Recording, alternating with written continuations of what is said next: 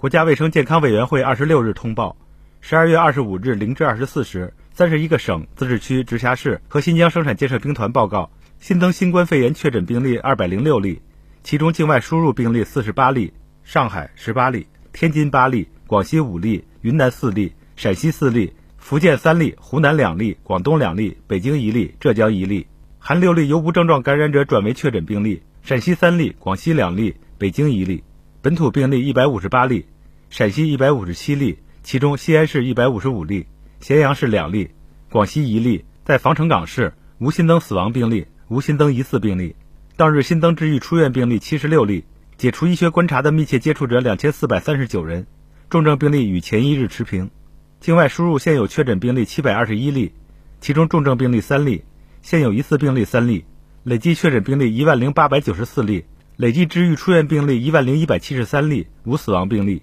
截至十二月二十五日二十四时，据三十一个省、自治区、直辖市和新疆生产建设兵团报告，现有确诊病例两千零十一例，其中重症病例九例，累计治愈出院病例九万四千四百三十例，累计死亡病例四千六百三十六例，累计报告确诊病例十万一千零七十七例，现有疑似病例三例，累计追踪到密切接触者一百四十万六千四百六十七人。尚在医学观察的密切接触者五万四千四百零七人，